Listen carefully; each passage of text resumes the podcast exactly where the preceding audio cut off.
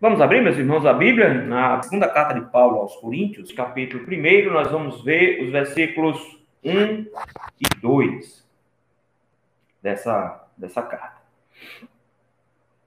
Diz assim a palavra do Senhor. Paulo, apóstolo de Cristo Jesus, pela vontade de Deus, e o irmão Timóteo, a igreja de Deus que está em Corinto, e a todos os santos em toda a Acaia, graça a vós outros e paz da parte de Deus, nosso Pai, e do Senhor Jesus Cristo. Vamos orar mais uma vez? Meu Deus, muito obrigado, Senhor, pela oportunidade riquíssima que temos de meditar na tua palavra. Senhor, como é bom, meu Pai, receber dela instrução, conselhos, mas especialmente, Senhor, ouvirmos a sua voz, temos a certeza de que o Senhor fala conosco por meio dela. Como é bom saber, meu Deus, que o Senhor não desampara o seu povo e que é muito diferente dos ídolos do mundo. Os ídolos do mundo não falam, não apalpam, não andam, não cheiram. O Senhor é o Deus que fala com o seu povo por meio da sua palavra. Por isso, Senhor, humildemente nós queremos te pedir nesse instante que o Senhor aclare a nossa mente. Nos dê, Senhor, a capacidade de entendermos a tua palavra. E assim, Senhor, termos condições de, por meio da tua palavra, reorientarmos a forma como nós vivemos. É no nome de Cristo Jesus, teu Filho amado, que nós te rogamos. Amém. Irmãos, toda igreja tem problema. Igrejas não são formadas por pessoas já santificadas, já perfeitas. Não, formada por pecadores. Então, toda igreja tem dificuldades, toda igreja tem problemas. E toda igreja passa por momentos difíceis, momentos onde os conflitos às vezes surgem. Nós sermos cristãos não, não nos impede de aflorar em nós, por exemplo, o pecado e a discórdia. Ah, de repente, em meio aos nossos pecados, nós ah, brigarmos com irmãos. E isso acontece. E também não é, não é difícil ver conflitos entre pastores e igrejas. Esses pastores, sejam lá por quais motivos forem, podem estar errados, podem estar certos, às vezes entram em conflito com suas comunidades. E isso é difícil, porque a, a igreja sofre, o pastor sofre, assim por diante. E nós temos aqui uma igreja que está passando por isso. A igreja de Corinto é uma igreja difícil, é uma igreja complicada. É uma igreja que, como nós vimos nos últimos meses, tem uma liderança que é muito vasta. Nós temos muita gente procurando se sobressair. E no meio dessa confusão toda, nós temos muita intriga. Nós temos uma igreja extremamente dividida, com vários grupos nessa igreja, uma igreja que não consegue nem sequer se reunir para participar da mesa do Senhor. A Santa Ceia para eles era uma confusão, era uma briga só. Temos irmãos entrando na justiça contra o outro. Eles disputam na igreja por basicamente tudo. Por estrutura litúrgica, por quem participa na igreja, por quem prega, por quem canta. Eles brigam por qualquer assunto na igreja. É uma igreja que está sempre em pé de guerra. O apóstolo Paulo tratou com essa igreja na primeira carta que nós vimos.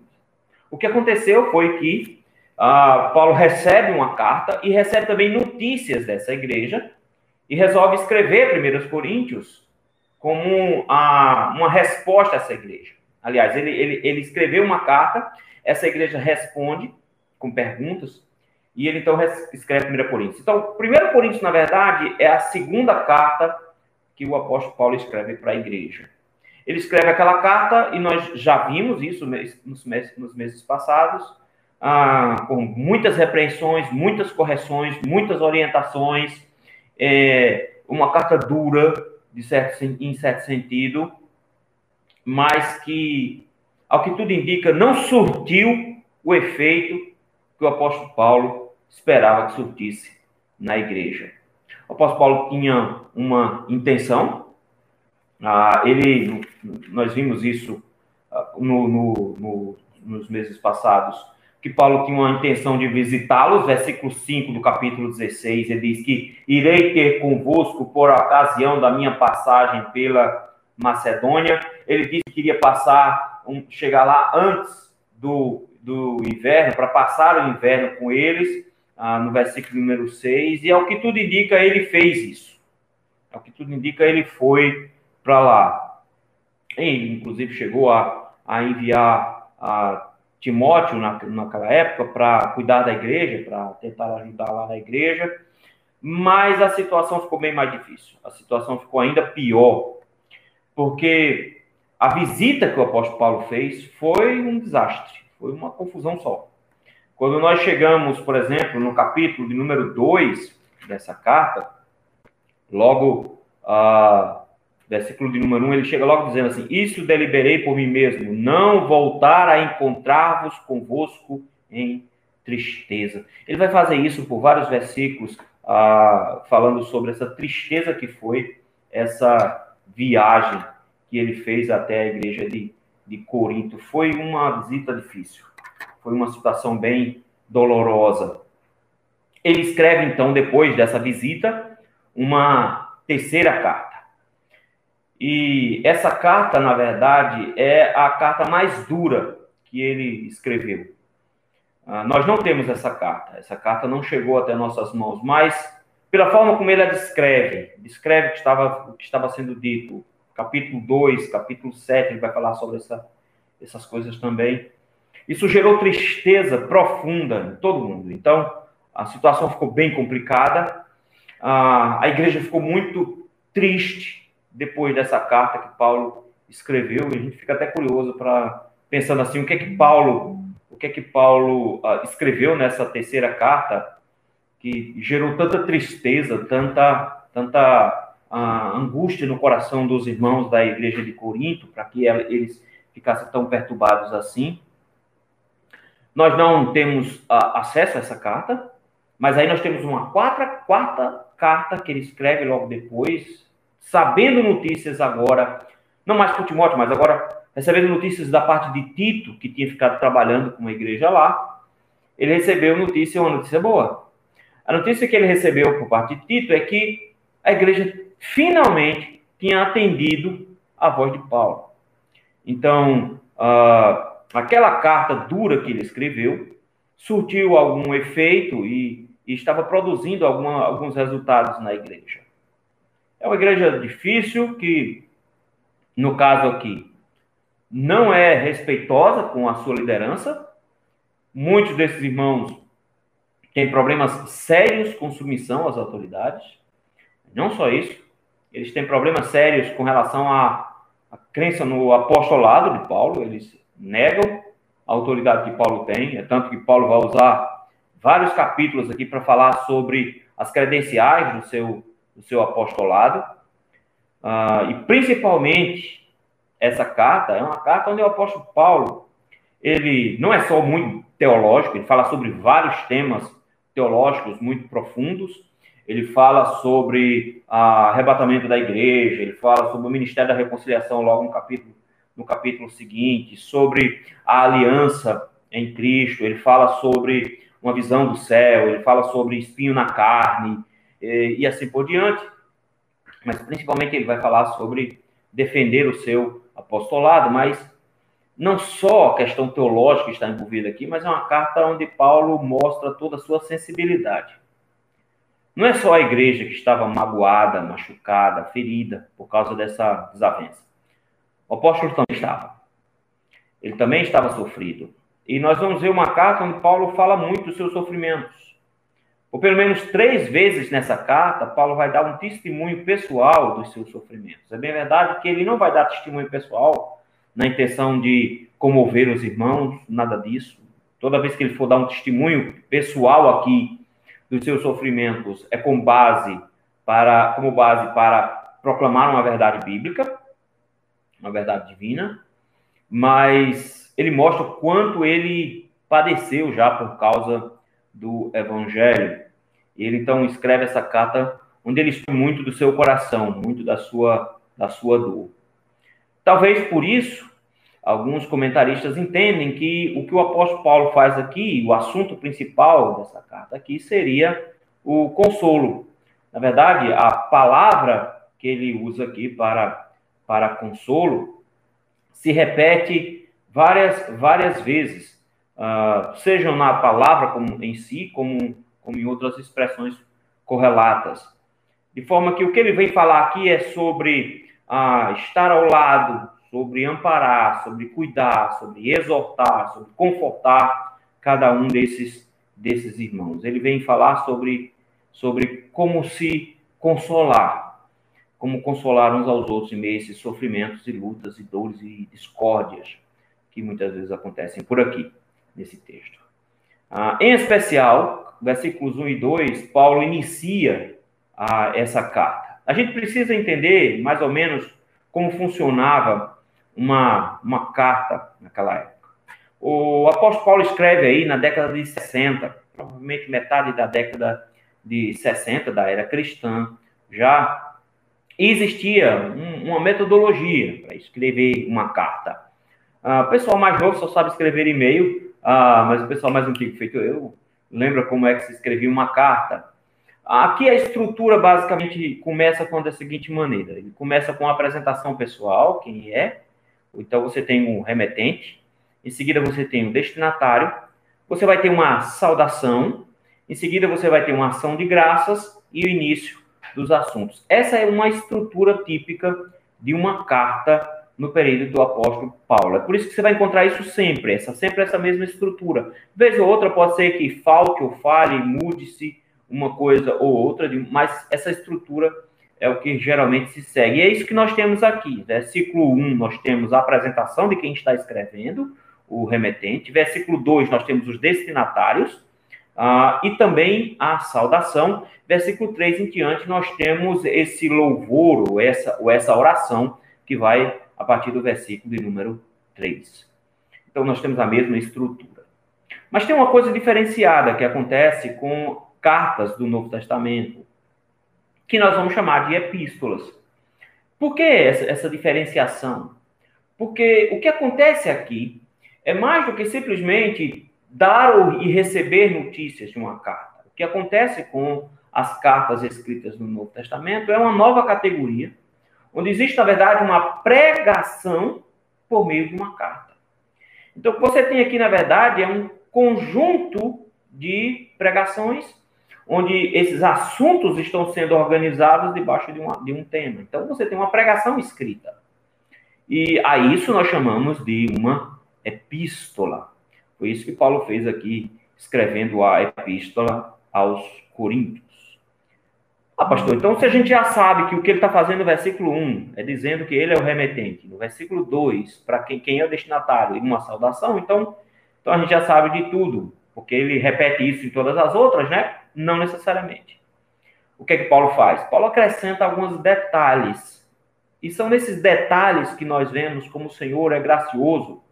Porque os assuntos que serão tratados já são antecipados desde a saudação. O apóstolo Paulo já vai fazer um pouco disso.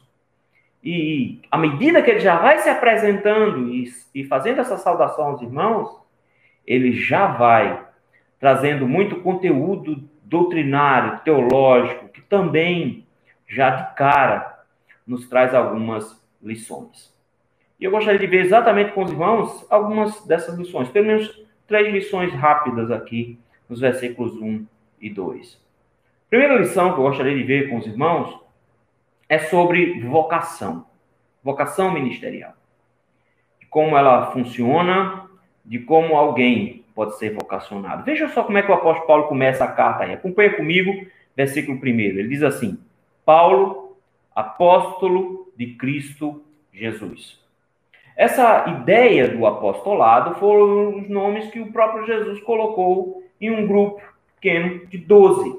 Ele chamou doze homens, dentre os seus discípulos todos, ele chama doze discípulos, doze homens, para compor o seu apostolado com a, a morte de, de, Judas, a sua traição, consequentemente, a, a igreja escolhe o Matias para substituí-lo. Mas o que a Bíblia nos mostra também, mostra também é que o apóstolo Paulo é colocado como um apóstolo, o, que o Jesus o chama para ser o apóstolo aos gentios. Então ele não é um apóstolo no formato como os demais eram. Por exemplo, uma das credenciais para o apostolado era ter sido chamado pelo próprio Cristo em vida e ter visto a ressurreição.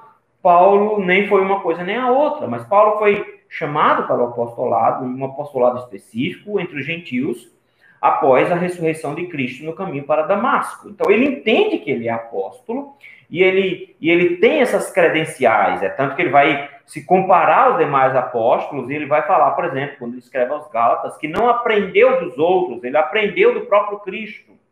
É bem verdade que ele vai dizer que ele é como que um abortivo que veio fora de tempo, é um apóstolo que veio fora de tempo, mas ele é apóstolo. E essa é a defesa que ele faz aqui. Então, não é um apóstolo no sentido genérico do termo, como somente um enviado, como missionários, por exemplo, poderiam ser chamados de apóstolos. Mas não, ele está defendendo o seu, o seu apostolado, da, da autoridade que ele possui. É tanto que, se você prestar atenção, ele vai falar de Timóteo, e ele poderia chamar Timóteo também desse missionário, desse enviado, mas não, ele o chama de o irmão Timóteo para fazer de forma muito clara uma diferenciação, que o que ele está fazendo aqui é dizendo que ele tem uma vocação especial da parte de Deus com uma finalidade de trabalho. Ele foi convocado por Deus, chamado por Deus e direcionado por Deus para uma, um trabalho específico entre os gentios.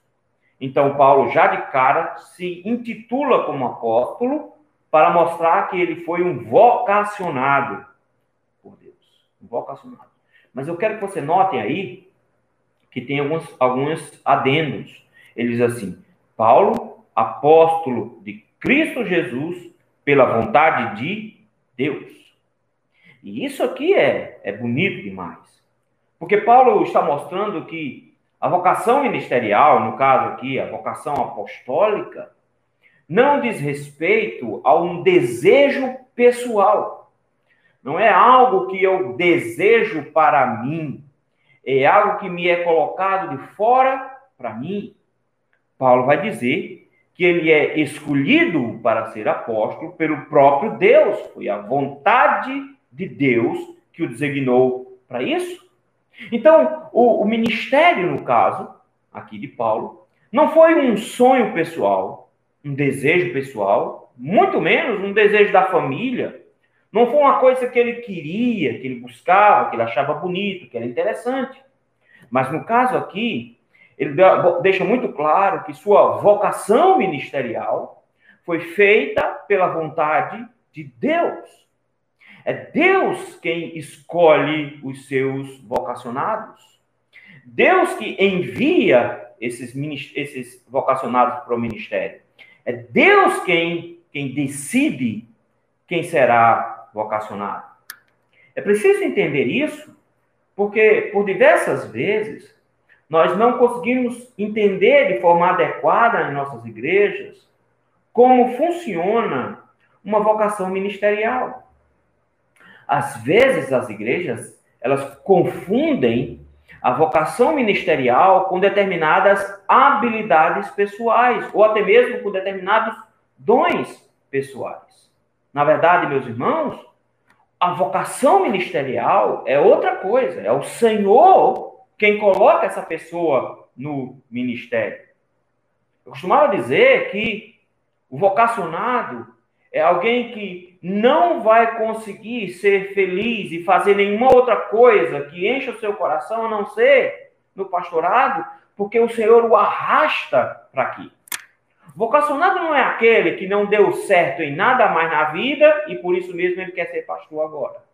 Vocacionado não é aquele camarada que já quebrou não sei quantos negócios, não consegue fazer uma faculdade, não tem habilidade com mais nada, é um camarada que não para no emprego, é, então esse cara vai ser pastor.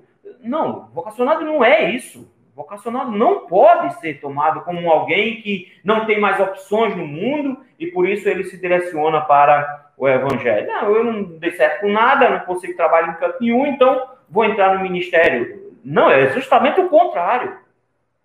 Vocacionado é alguém que se daria bem em qualquer profissão. Vocacionado é alguém que se sairia bem em qualquer uma condição que fosse colocada a ele para fazer, mas que ele entende que o Senhor o convocou para isso. Uma vez me perguntaram sobre o meu chamado, e eu falei uma coisa que eu acho que deve, deve ter surpreendido a pessoa. Eu disse, olha, meu irmão, Deus não me dá opções. Deus não me dá opções. Porque Ele me vocacionou, Ele me chamou. E nenhum outro lugar para onde eu vá, Ele vai me deixar tranquilo. Ele me convocou para esse trabalho. E eu disse mais.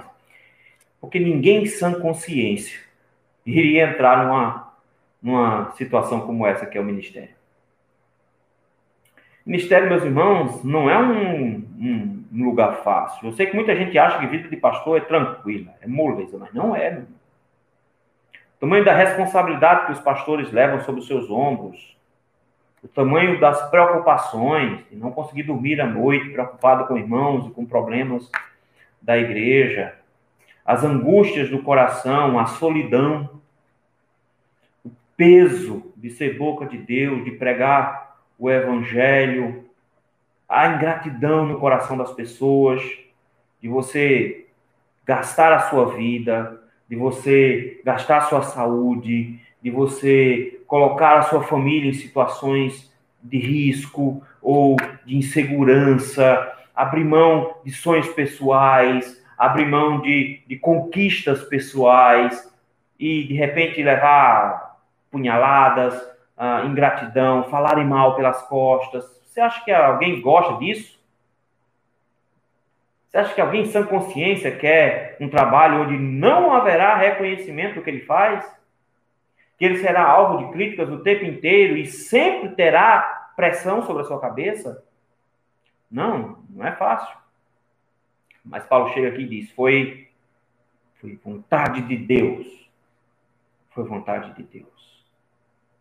Precisamos entender, então, que um vocacionado é alguém que tem a convicção e que mostra isso por meio dos seus atos e que a igreja reconhece isso, de que Deus chamou essas pessoas.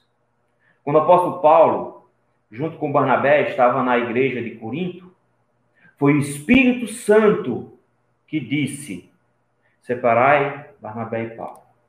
Separem. Eu estou os escolhendo separem eles dois. No caso aqui, Paulo chega e diz: Foi assim que fui, fui vocacionado. Deus é quem vocaciona. É Deus quem vocaciona. Ah, pastor, mas eu estou me sentindo, estou me sentindo chamado para o ministério.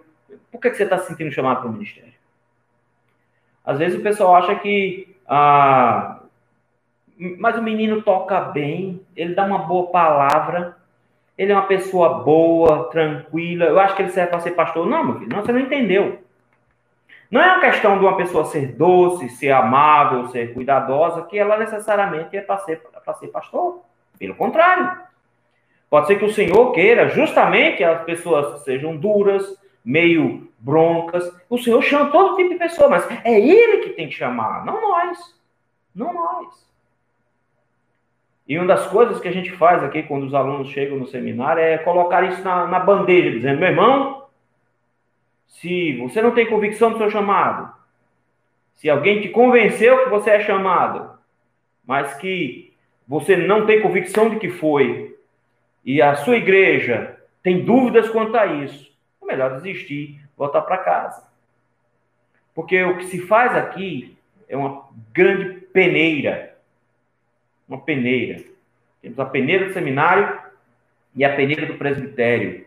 Justamente para quando entregarmos um pastor para a igreja dizer: esse já passou por muitas situações, ele já passou por muitas provas e deu testemunho, deu prova de que foi Deus que o chamou.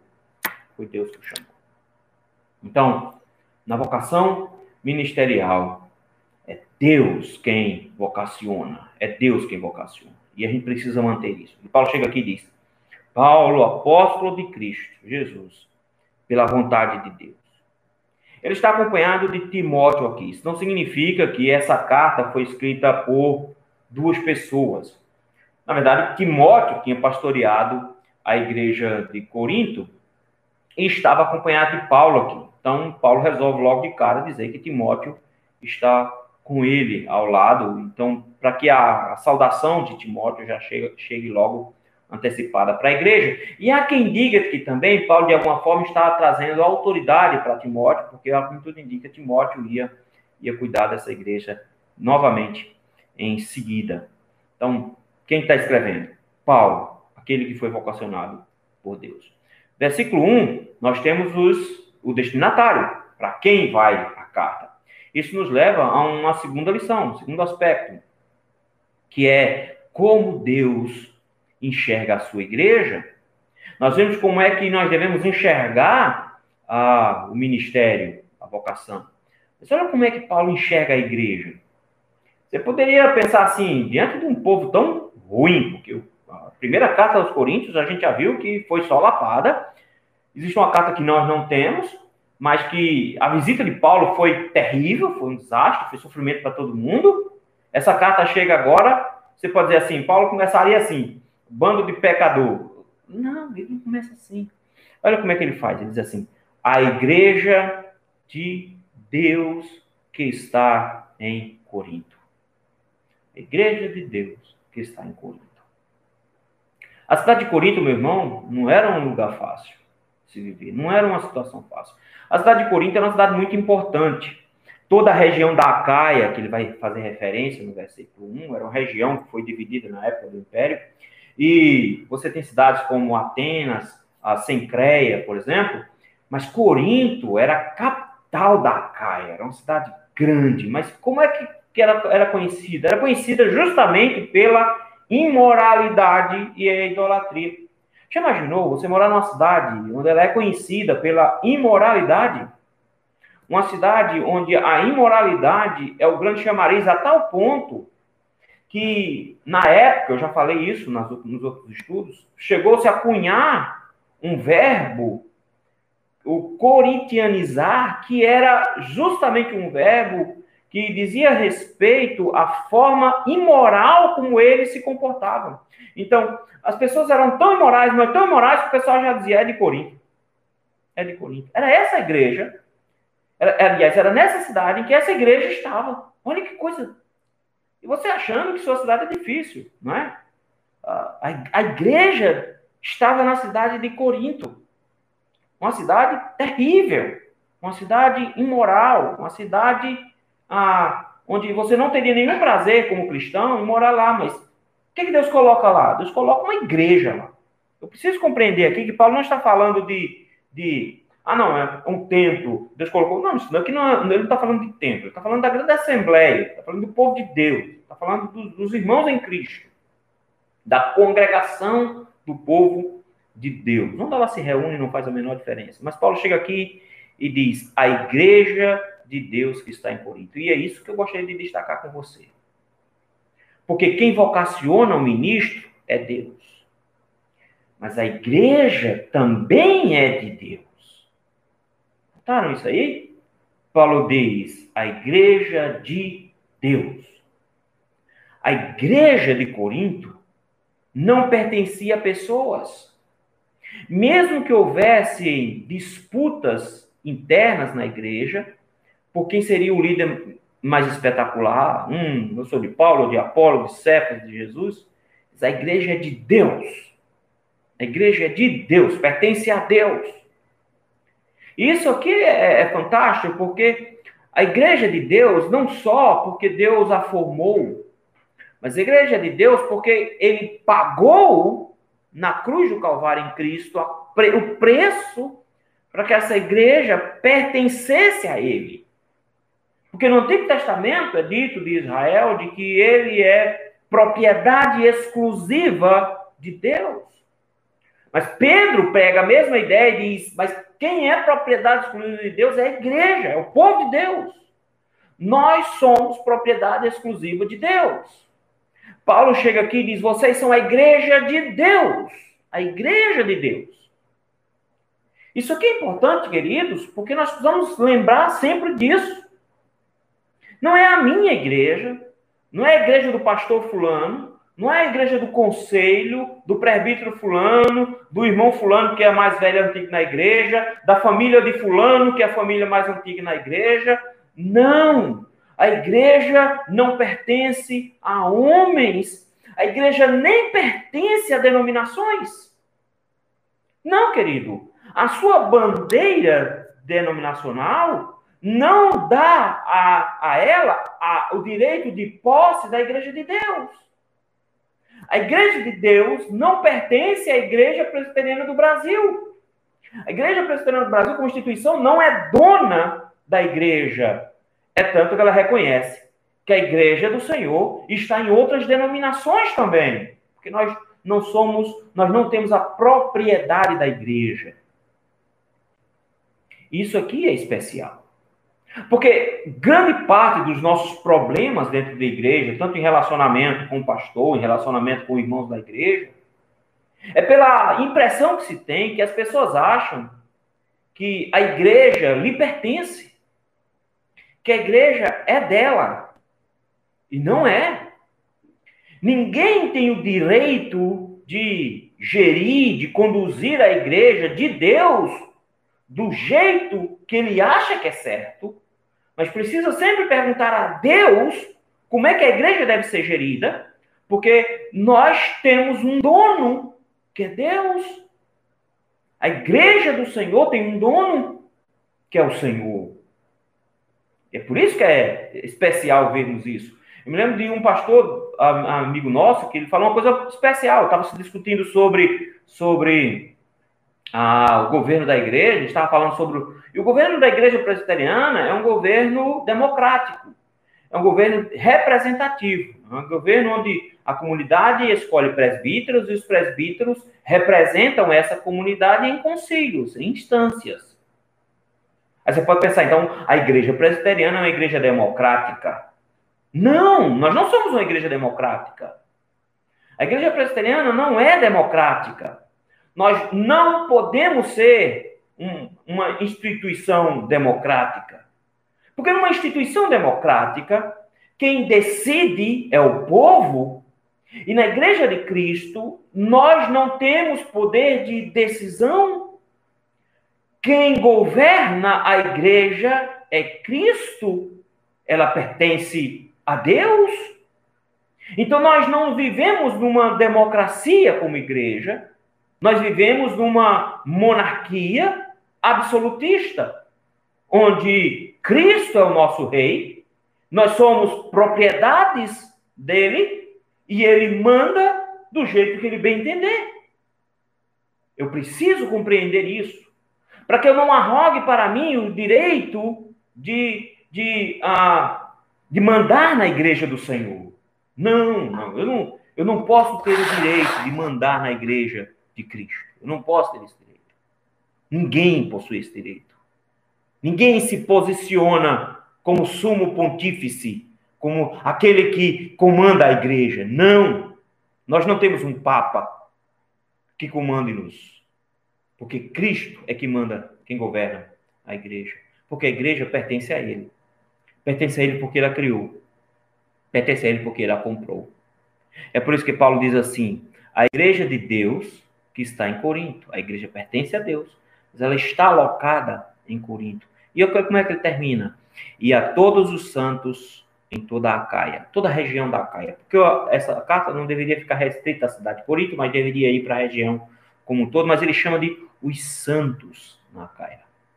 Santos não diz respeito a esse conceito que nós ganhamos aqui nos últimos séculos, de uma pessoa perfeita, de uma pessoa com qualidades ou coisa do tipo. Não é necessariamente isso. É verdade que a santidade é exigida do povo de Deus, mas o conceito que ele está trazendo é de um grupo que foi separado. É isso que é santidade. Santidade é ser separado para Deus. Então, santidade era quando você pegava um animal dentro do seu rebanho, tirava esse animal e o apartava para o Senhor. Isso era tornar o animal santo, é quando algo era dedicado exclusivamente para Deus. Então ele ainda está no mesmo assunto. Ele está dizendo que não só a igreja que está em Corinto, mas a igreja da Acaia é a igreja que pertence a Deus, porque Deus pegou esse povo para si. É a igreja do Senhor. Não é a igreja de generais da região, coisa do tipo, comandantes de determinadas comunidades. Não, não é. O que nos leva, meus irmãos, a uma terceira lição aqui no texto, que é a sua saudação, mas ao mesmo, ao mesmo tempo essa saudação vem recheada de significados para a nossa salvação. Ele diz, versículo 2: Graça a vós outros e paz da parte de Deus, nosso Pai, e do Senhor Jesus Cristo. Graça e paz. Essa expressão ficou muito ficou muito utilizada entre os cristãos, mas eu, a gente precisa entender como é que elas vieram parar aqui. Primeiro, a expressão graça. Ah, era uma expressão comum usada numa carta. Ah, a, a, expressão foi modificada um, um, pouco, somente, porque o significado da, da palavra como eles usavam, eles usavam a palavra rares, e, e a, o significado era saudações. Então, era basicamente, eu, fulano de tal, estou escrevendo a fulano, saudações. Era essa a expressão que se usava. E, e a palavra também significa graça. Então, os, os, os apóstolos modificaram um pouco a palavra, porque agora eles querem utilizar os, a, a mesma raiz da palavra para dar um novo, uma nova conotação a essa palavra. Paulo traz agora o conceito de graça. Então, era uma saudação que se usava comumente, mas que aqui ganha um novo corpo. Porque Paulo está dizendo que a igreja, ah, ele está desejando para a igreja graça da parte de Deus e da parte de Jesus. Ele está rogando graças a essa, sobre essa igreja. E o que é graça? Ah, as pessoas acham que graça, graça é uma coisa que elas conquistam. Então, você vai ver muita coisa do tipo assim, não, eu fiz uma campanha, uh, eu fiz um sacrifício, eu fiz uma promessa, eu fiz um voto e Deus me deu graça. Graça é quando você recebe algo que você não merece. Isso é graça. Graça é quando o Senhor nos salva, sendo nós miseráveis pecadores. Isso é graça. Paulo então começa agora, já de cara, nos falando sobre a salvação que Deus nos deu gratuitamente, sem nenhum mérito nosso. O que foi que você fez para sua salvação? Não tem nada em mim. Paulo vai dizer aos Efésios: pela graça sois salvos, mediante a fé. Pela graça sois salvos. O que é que nós fizemos? Nada. Deus fez tudo ele, ele foi gracioso. Ele me deu a salvação quando eu não merecia. Mas aí vem uma segunda palavra, uma segunda expressão, que é paz. Quando essa, essa também era uma saudação, ah, da mesma forma como graça era uma saudação. Graça era uma saudação muito mais no âmbito grego, romano, por aí. Era uma saudação típica de uma carta. Mas paz não pais eram muito mais do conceito judaico. Ah, o, o shalom, que era usado como saudação por eles. E paz não era muito mais um, era muito mais que um desejo do tipo bom dia, ah, viva bem, que você fique tranquilo, que a vida, sua vida seja boa. Não, não era um desejo somente nesse sentido. Porque a paz, ela estava atrelada a, a comunhão com Deus também. Então, eu estou bem com Deus e estou bem com o meu próximo. Então, quando eu estou bem com Deus, eu estou bem com o meu próximo e vice-versa. Então, isso se espalhava em todas as áreas da minha vida. A minha comunhão com Deus se espalha em várias áreas da minha vida. É tanto que quando Jesus vai falar em paz, ele diz: Deixo-vos a minha paz, a minha paz vos dou, não vos dou como o mundo a dar. A paz que Jesus estabelece, diz, é diferenciada. Por que, que essa paz é diferenciada? Porque o apóstolo Paulo vai falar que essa paz ela excede todo entendimento. Porque ela está atrelada, na verdade, à fé. Então, em que se baseia essa paz?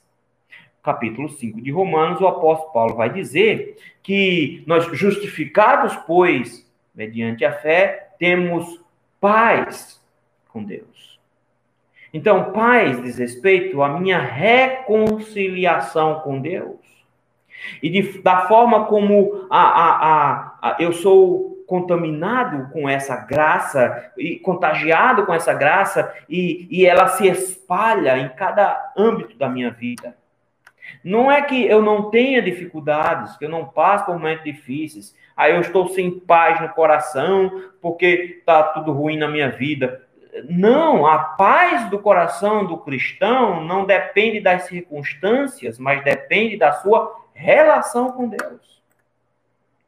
Quando é que eu perco a paz no coração? Quando minha relação com Deus está abalada. Enquanto calei os meus pecados, envelhecer os meus ossos pelos meus constantes gemidos todo dia, porque tua mão pesava dia e noite sobre mim, e o meu vigor se tornou em sequidão de estio. Não tem paz. Por que não tem paz? Porque o pecado nos tira essa tranquilidade, essa, essa comunhão. Mas a paz que Paulo coloca aqui diz respeito a essa união com Deus que nós podemos ter por meio de Jesus Cristo, que Cristo nos possibilita. Então, ele aqui traz conceitos salvíficos. Como é que ele faz uma saudação à igreja? Ele saúda a igreja com um favor que eles não mereciam e uma união especial que foi dada entre eles e Deus por causa de Cristo. A graça nos veio por causa de Cristo. A paz nos veio por causa de Cristo. É por isso que ele diz: graça a vós outros e paz. E ele traz da parte de, de Deus, nosso Pai. Ele é o doador da paz. Ele é o doador da graça. Ele é o que nos possibilita tudo isso. Em segundo lugar, e do nosso Senhor Jesus Cristo. E do Senhor Jesus Cristo. Ele é que possibilitou a graça nos alcançar. Ele é quem é a nossa paz, porque ele é o príncipe da paz. Foi ele, pelo seu sangue, nos possibilitou reconciliação. Sabe o que é bonito nisso aqui? É que Paulo vai dizer mais na frente que o ministério da reconciliação, o ministério da paz, foi dada aos crentes. Que nós somos os representantes agora, para levar essa paz, levar essa graça. Veja que privilégio, meus irmãos. O privilégio de saber que Deus nos salva e que faz de nós agora mensageiros dessa salvação a outras pessoas também. Então, não é uma mera saudação como é o nosso bom dia que a gente diz bom dia, mas não está nem um pouco preocupado pensando se a pessoa vai ou não ter um bom dia. Mas é a consciência de salvação dada a nós e da, do privilégio que nós temos de levar essa salvação por meio da pregação às pessoas. Queridos, que, que desafios nós temos ao final de vermos esse texto aqui? Eu, eu creio que pelo menos em três áreas a gente poderia aplicar isso aqui? Primeiramente, com relação à vocação ministerial.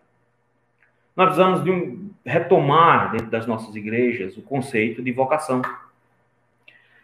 Os crentes estão achando que pastor é animador de auditório, é uma pessoa, ele toca bem, ele canta bem, ele é desenrolado, ele é pastor.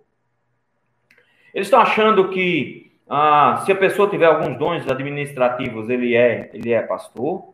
Fala bem, então ele, é, ele deve ser pastor. Mas não, não é isso.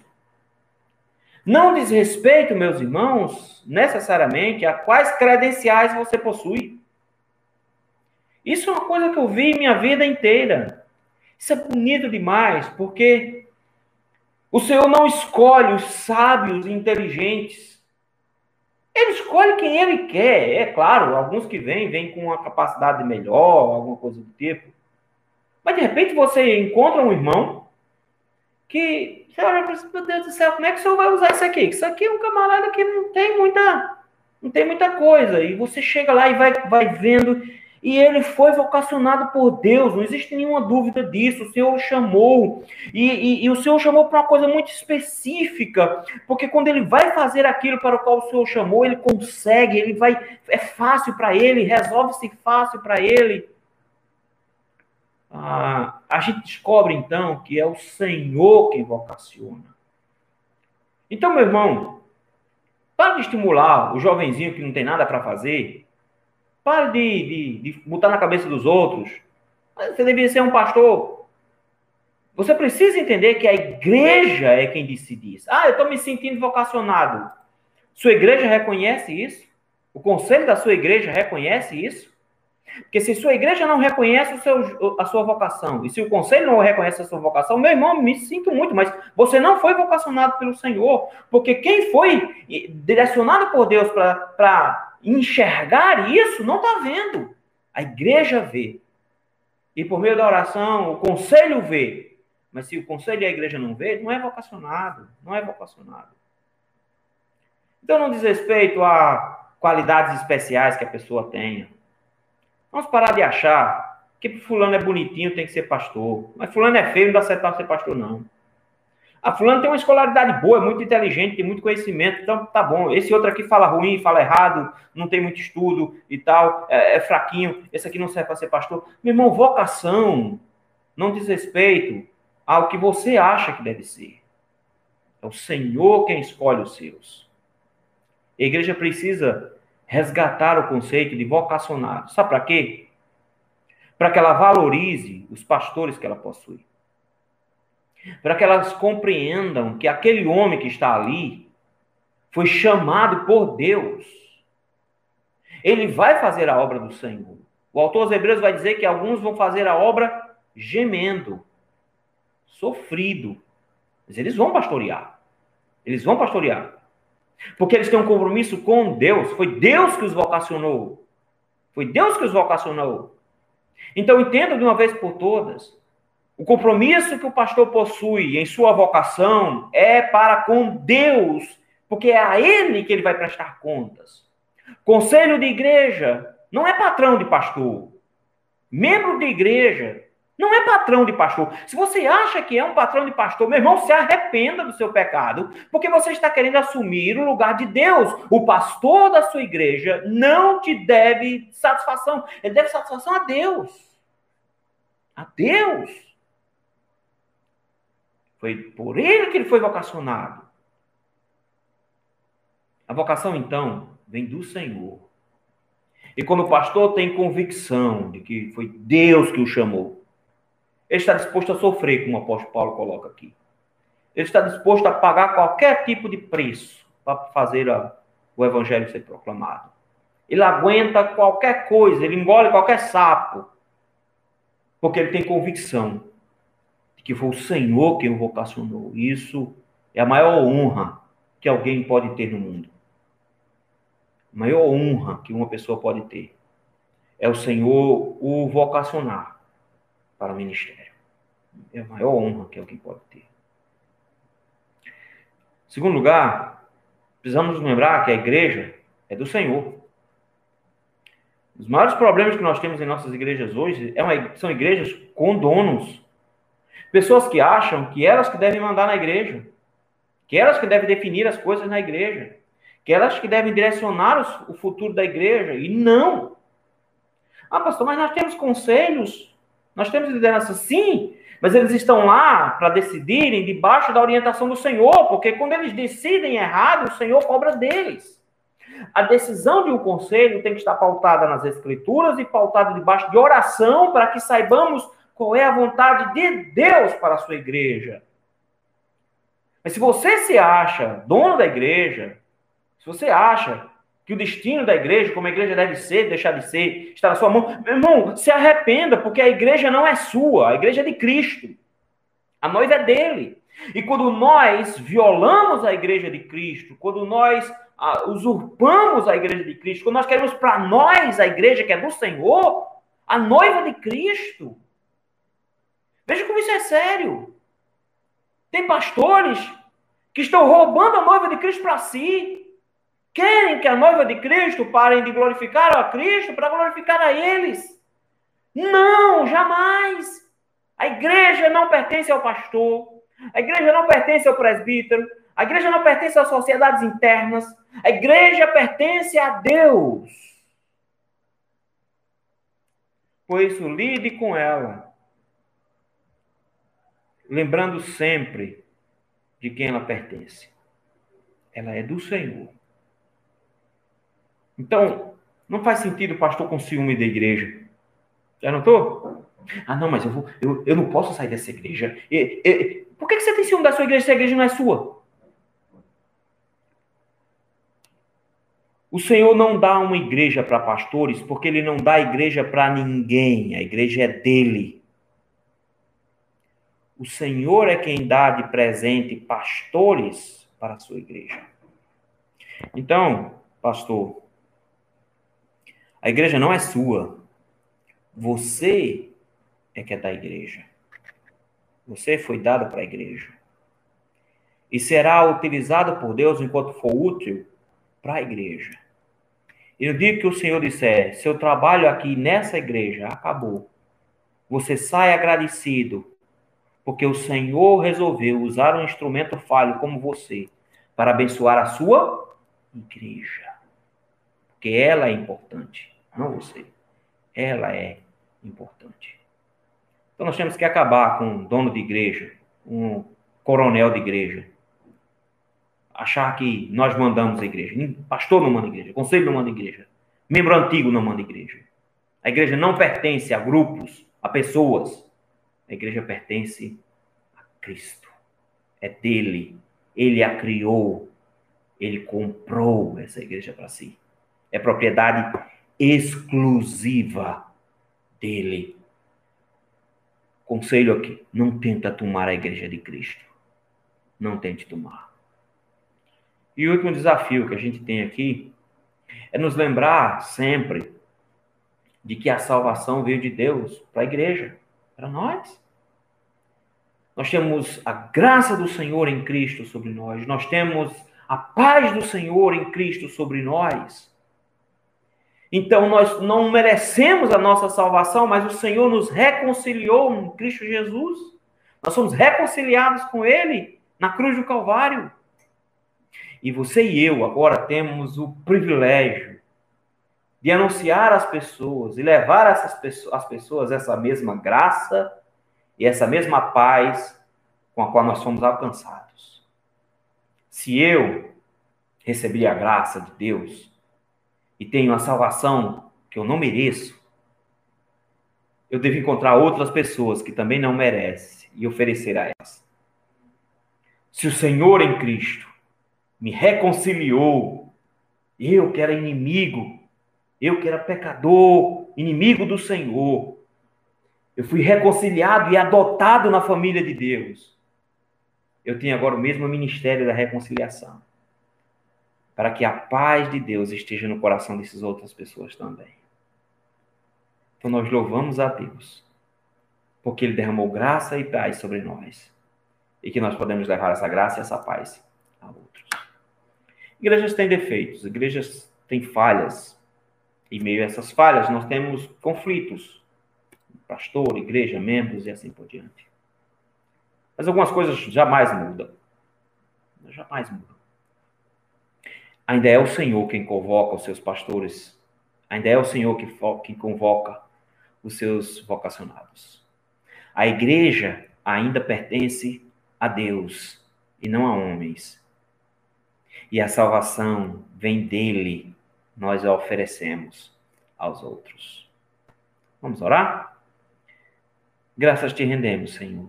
Te louvamos e bendizemos, porque o Senhor toma conta do seu povo. Obrigado por levantar homens dispostos ao Senhor a sacrificar a sua vida em prol do ministério, em prol da pregação do Evangelho. Obrigado, Senhor, por vocacionar pessoas. Obrigado, Senhor, por cuidar tão bem da sua igreja e nunca nos desamparar e nos lembrar de que nós somos do Senhor, pertencemos ao Senhor. Isso é que dá alegria ao nosso coração, saber que o Senhor é o nosso dono E obrigado, Senhor, por nos lembrar da graça e da paz que nós herdamos em Cristo Jesus, da nossa salvação e comunhão que nós temos contigo. Te louvamos e bendizemos por isso no nome de Jesus. Amém.